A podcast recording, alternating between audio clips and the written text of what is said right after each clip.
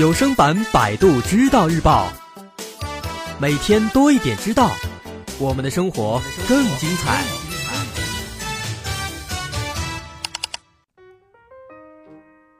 今天咱们来说手机的指纹解锁。咱们都知道，我们每一个人的指纹那都是独一无二的。但是呢，最近纽约大学还有密歇根州立大学的研究人员发现，两枚指纹之间的局部特征普遍存在着相似性。因此呢，手机或者其他设备上的那些基于指纹的安全系统，要比想象当中啊，其实要脆弱得多。这个系统的漏洞在于，用于身份验证功能的指纹传感器，它并不会捕捉用户指纹的完整图形，而且呢，恰恰相反，它们所扫描存储的只有指纹的部分区域，而且许多手机还允许用户在系统里面录入多个收指指纹。只要用户的指纹跟系统里保存的区域指纹相匹配，那么手机就会被解锁了。根据研究人员的推测。不同人的指纹区域之间可能存在足够的相似性，足以用来制造出虚假的超级指纹，从而骗过手机的指纹传感器，解开所有手机。密歇根州立大学计算机科学与工程系的教授阿伦罗斯他说了，说很多的电子设备，比如智能手机，都开始把指纹传感器用于用户身份的验证。但是手机上的这个指纹传感器，它的尺寸是很小的，扫描录入的呢只有一小部分。这个功能它会妨碍人们的使用啊，给人们造成非常多的不便。所以很多的厂家为了弥补这个不足，这些电子设备通常会在这个注册录入指纹的过程当中，要求用户录入单个手指指纹的不同区域。这样的话，来确保这些区域当中至少有一个。会在身份的识别过程当中，跟获取到的指纹图像能够成功匹配，给你打开这个机器。但是呢，也正是他们采取的这个措施，让这个情况变得不是那么好了。阿伦罗斯说了，由于指纹传感器的尺寸变小，提高传感器的分辨率就显得十分必要，这样才能够捕捉到额外的特征点。如果不提高分辨率，那么将不可避免地损害到用户指纹的独特性。研究过程当中的实证分析也同样证实了这一点。同时，他还说，研究团队呢目前正在致力于如何解决这个突出的漏洞，啊，其中包括需要开发出有效的电子欺骗技术，在用户注册的时候谨慎挑选指纹的数量和类型，提高小型传感器的分辨率，以便于提取更多的特征点。同时呢，还要提高利用了节点与纹理的识别技术，以及设计更有效的综合方案，从而将用户的多个指纹区域联合结合起来。这样的话，才能够提高我们这个机器的安全性。同时，纽约大学计算机科学和工程研究组的组长纳希尔·马门，他也做了相关的研究。他表示。能够利用我们每个机器漏洞的这个所谓的超级指纹，它其实有点类似于一个黑客，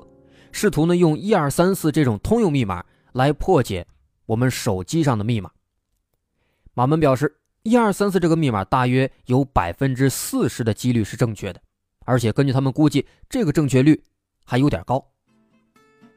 那么，为了改善这个手机指纹锁的问题，美国的。国家科学基金会就资助了很多研究员，对八千二百枚指纹进行了分析研究。通过商业指纹验证软件，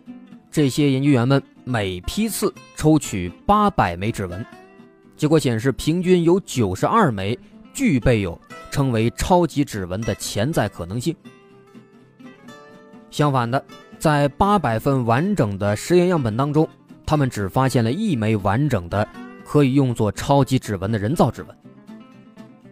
那么，对于这个结果，马蒙表示，这个结果其实并不是出乎意料，因为匹配部分指纹的成功率要比匹配一整枚指纹的成功率要高得多。而且呢，大部分的设备用来匹配的都是部分指纹，也就是说呢，这些设备的指纹锁其实都不是那么安全。另外，他们还对那些所谓的有超级指纹前置的指纹做了分析，做了特征分析，利用这些特征，他们做了一个算法，能够创建合成超级指纹。结果这个实验表明，人造的这个合成指纹匹配的可能性要更高，跟某些真实的指纹相比呢，反而是更能骗过安全识别系统。就是说呢，你真人摁一下，可能这个锁不开，他拿这个超级指纹一摁，立马就开了，这个成功率要更高。而且他们用这个指纹做试验。这个超级指纹成功的匹配了系统当中百分之二十六到百分之六十五的用户指纹，这个成功率啊取决于用户存储了多少的指纹图像，并且设定了每次最多的尝试次数，每次最多五次。所以说这个实验结果表明什么呢？它表明用户在手机里面录入的这个指纹越多，那么安全系统就会越脆弱。